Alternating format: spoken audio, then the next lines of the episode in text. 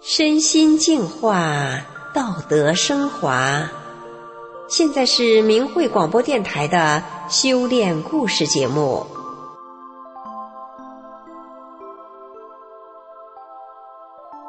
听众朋友，这是黑龙江的一家三层楼的饭店。今天我们故事的主人公就是这家饭店的老板娘。哦，不应该叫她老娘，因为啊，这里的服务员都是这么亲热的称呼她老娘老娘的。而这家老娘的店里，可是发生过许多故事呢。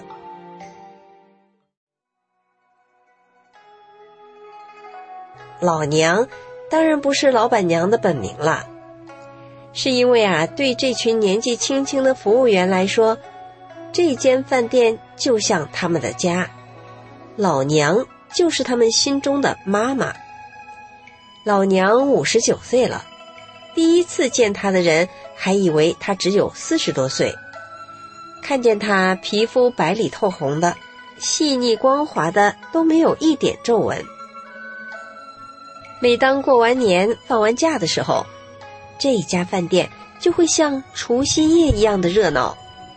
大大小小的服务员没有一个迟到的，都像小燕子一样往回飞。一进屋，他们就高兴地往厨房跑，边跑边喊：“老娘，我回来啦！”因为孩子们知道，他们心中的老娘一定在厨房亲自给他们做饭。迎接他们回来呢。老娘白手起家，从原本只有四张桌子的小饭馆，一路做到了三层楼、六百多平米的饭店。如果想要到老娘的饭店吃饭，如果不提前预约，几乎没有座位。因为无论是菜品的质量、饭店的卫生，还是服务员的素质，他的饭店都是全市第一。老娘做生意厉害，对自家的员工更是没话说，尤其是服务员们，通常都是年纪轻，有些还是十六七岁的孩子。老娘更是既当老板又当老母亲似的照顾。是凡小小年纪就出来工作的服务员，都是家里很困难的。每个月发工资的时候，老娘担心孩子们年纪小。不懂怎么管钱，就规定每个人每月三十元零花钱，其余的工资必须存起来。而平时孩子们的住处、生活用品、洗澡票都是免费的，基本没有什么开销。所以到年底的时候，每个孩子都能带着一笔钱回家给父母。服务员里有个农村男孩，十七岁了。却长得又瘦又小。他的父亲去世之后，母亲有病，生活困难，他上不起学。母亲带他改嫁到当地，他就来饭店应聘当服务生。老娘知道他的家境，总是尽量不让他花自己的工资，让他攒下钱拿回家给妈妈看病。有一天中午饭后。老娘见男孩捂着肚子，表情很痛苦，就问他怎么了。男孩说：“老娘，我肚子疼。”老娘问他说：“哪个部位疼？”男孩掀起衣服，他的前胸鼓起一个大包，像扣着的碗，骨头突出。老娘问他胸疼不？男孩说不疼，指着胃部说：“老娘，我肚子疼。”不吃饭时难受，吃饭就胀疼，吃不下饭，几乎每天都疼。根据生活经验，老娘判断，男孩是因为生活条件不好，营养不足，导致脾胃不和。胸部的异常是严重缺钙。一般来说，其他饭店的服务生有病，都是自己拿钱治病，或者直接辞退不用了。但当时老娘只想着，十七岁正是长身体的关键期，一个男孩子将来要成家立业，这个身体将来咋办啊？我是大法弟子，师傅叫我得按真善人做好人。孩子能来到我这里，就是和我有缘，我得管他。于是，老娘自掏腰包上药店，给男孩买了两大包药，一包是健脾丸和山楂丸，另一大包是钙片和维生素 E。老娘每天叮嘱男孩按时吃药。两大包药吃完之后，男孩胃不疼了。前胸的骨头也基本长平了，男孩不但能正常吃饭了，甚至还和其他服务生比赛吃，看谁吃的多。男孩一顿能吃七八个大包子，挂面能吃一斤。一年后，原本又瘦又小的男孩，身高长到一米七八，原来体重八十多斤，也增到了一百六十多斤。饭店的每天早晨，老娘都亲自给服务员开晨会做培训。培训的内容小到玻璃杯怎么才能擦得干净透亮，没有手印；大到日常生活该怎么做人处事，品格教育。老娘总是教育孩子们要按照真善忍做好人，而老娘自己就是最好的言传身教。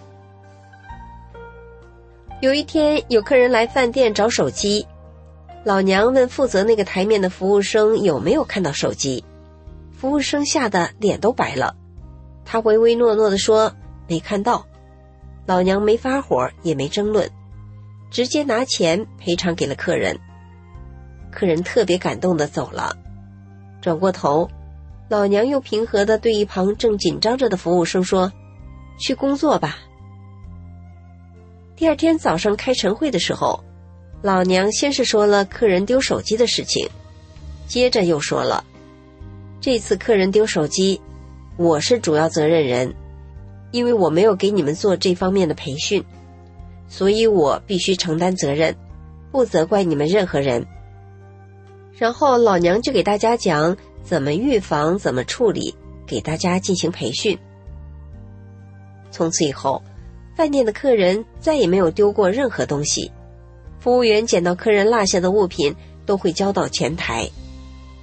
有一次，一个卖药品的销售员把一个手包落在了饭店，包内有一万多元的现金和很多欠款的票据，客人吓得六神无主，回来找老娘把东西归还给客人后，客人说：“我以为找不回来了呢。”一万多现金倒是没什么，那些票据可值了钱了呀！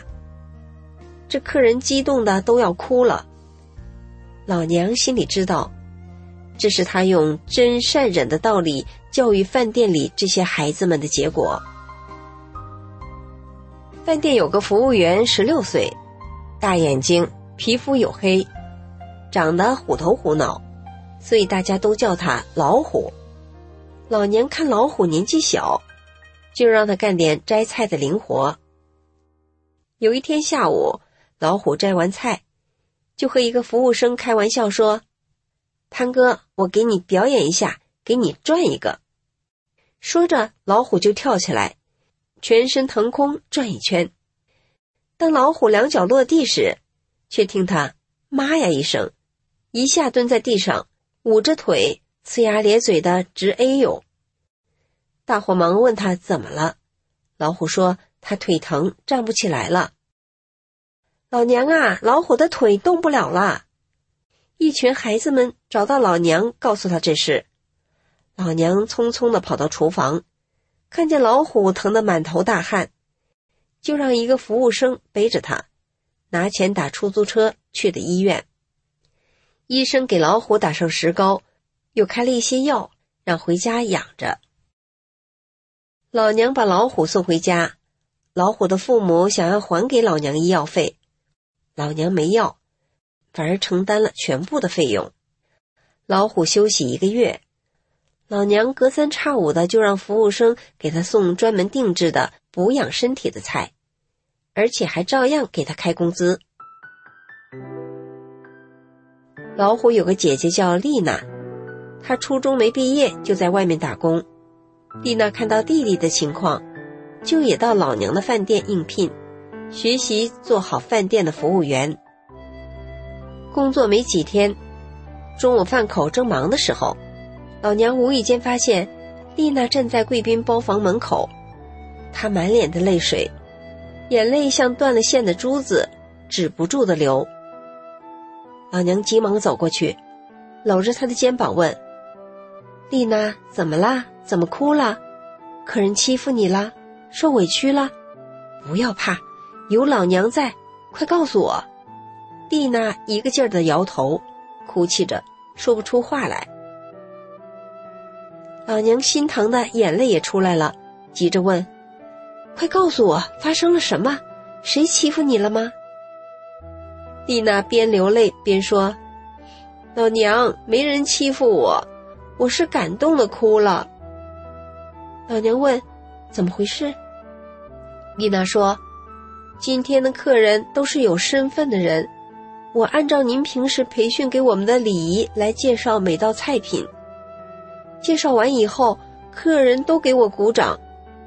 一位客人问我是什么学历，哪个大学毕业的，我说我初中都没毕业。他们都说真看不出来，这么高的素质。”一般的大学生都比不上啊！我退出包房就哭了。老娘啊，我该怎么感谢您呢？如果没有您的教育，我哪能得到这么好的评价呀？听了丽娜这番话，老娘才放下心来。他搂着丽娜说：“别感谢我，感谢大法师傅吧，是大法师傅给了咱们一切。”餐饮业的人员流动量大，有些饭店为了节省人工费，招服务生时给三天试用期，试用完就让走人，也不开工资。老娘招人虽然也有试用期，却从来不这样做，哪怕招聘来的人只干一天，他都给开工资。一天，一个十八九岁的男孩前来应聘传菜生，试用期三天。这男孩没打招呼就走了，老娘想给他开工资，却找不到他，留的联系电话也不通。几天后，有警察带着这个男孩到饭店找老娘。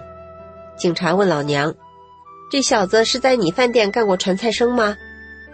老娘回答：“是啊，做了三天没开工资就走了，想给他工资也联系不上。”警察又问。你饭店没丢什么东西吗？老娘说，没丢啊。原来啊，这男孩是个小偷，专门在各大酒店应聘传菜生，再找机会行窃。在一次行窃的过程中，他被客人发现了，报警抓住了。警察让男孩交代，都曾经在哪里打过工。接着，警察带着他挨个饭店的对质。而老娘的饭店，却是他唯一没有行窃的饭店。警察就问男孩：“你怎么没偷他家东西啊？”男孩说：“这个老板娘对我太好了，我不忍心下手。”听众朋友，听完这个故事，您是不是也觉得这是一家温馨、充满故事的饭店呢？只可惜呀，因为中共对法轮功的迫害，老娘被非法关押了两个月，饭店因此倒闭了。孩子们也失去了这仿佛第二个家的饭店。然而，没了饭店的老娘，他依然依照真善忍的标准，持续的温暖着他身边的人。今天的故事就讲到这儿了。感谢您的收听，我们下次再见。